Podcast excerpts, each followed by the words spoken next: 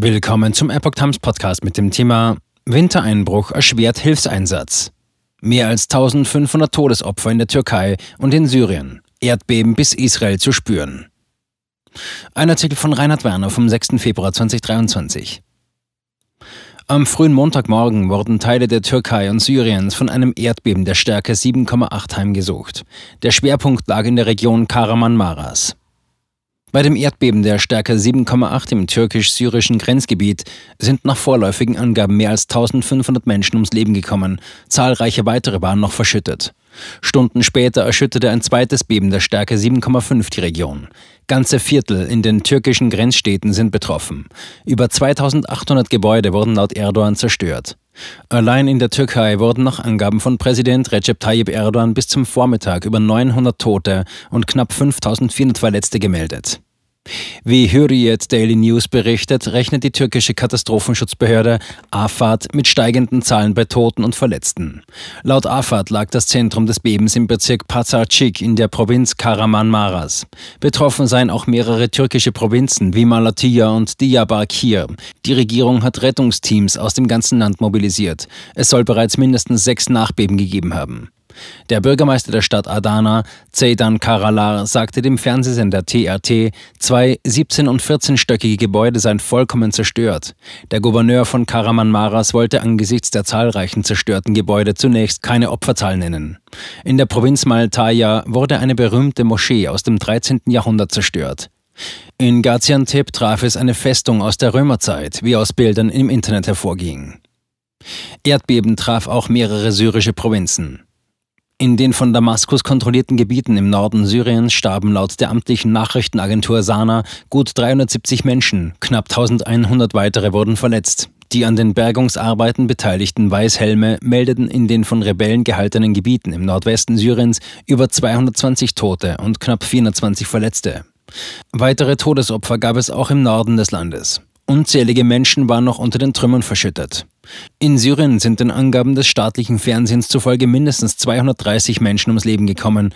Die Zahl der Verletzten schätzt der stellvertretende Gesundheitsminister Ahmed Damiriye auf mehr als 600. Der Nachrichtenagentur Sana zufolge handelt es sich um das stärkste Beben im Land seit 1995. Besonders stark betroffen seien die Provinzen Aleppo, Latakia, Hama und Tartus. Hilfsangebote aus aller Welt. Aus der ganzen Welt trafen Beileidsbekundungen und Hilfsangebote ein, darunter von der EU, den USA, Russland, Frankreich, dem Iran, Indien sowie von Ankaras Rivalen Griechenland. Der ukrainische Präsident Volodymyr Zelensky sagte Ankara alle Unterstützung zu. Außenminister Dmytro Kuleba sprach von der Entsendung einer großen Zahl von Rettungskräften. Bundeskanzler Olaf Scholz, Außenministerin Annalena Baerbock und Bundespräsident Frank-Walter Steinmeier sprachen den Opfern ihre Anteilnahme aus und versprachen rasche Hilfe. Bundesinnenministerin Nancy Faeser kündigte erste Soforthilfen über das Technische Hilfswerk an. Schneestürme erschweren den Rettungseinsatz. Der türkische Präsident Recep Tayyip Erdogan teilte auf Twitter mit, dass die Regierung unverzüglich Such- und Rettungsteams in die von Beben betroffenen Gebiete entsandt habe. Weiter schreibt er, wir hoffen, dass wir diese Katastrophe gemeinsam so schnell wie möglich und mit möglichst geringen Schäden überstehen werden.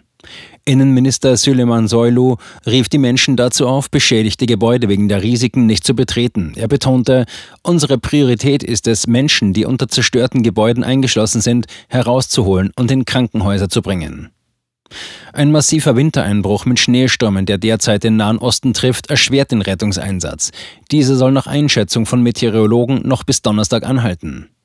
Das Erdbeben mit dem Epizentrum in Karaman-Maras wurde zunächst mit einer Stärke von 7,4 registriert. Das hätte jener des Bebens von Izmit mit mehr als 17.000 Toten im Jahr 1999 entsprochen. In Gaziantep gab es ein Nachbeben, bei dem man zunächst von Stärke 6,6 ausging. Das Geoforschungszentrum Potsdam gab in einer aktualisierten Einschätzung die Stärke mit 7,8 und 6,7 an. Türkei aufgrund der Plattentektonik beständig von Erdbeben bedroht. Die Türkei gilt insgesamt als seismisch sensibles Gebiet. Grund dafür ist das Aufeinandertreffen der afrikanischen und der eurasischen Kontinentalplatte. Allein in den vergangenen 25 Jahren hatte es mehrere Erdbeben mit schwerwiegenden Folgen gegeben.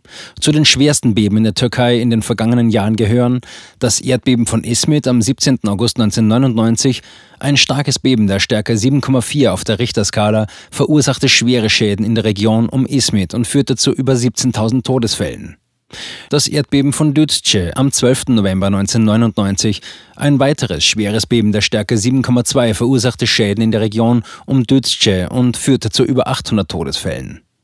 Das Erdbeben von Bingöl am 1. Mai 2003. Nach Erdstößen der Stärke 6,4 starben 177 Menschen.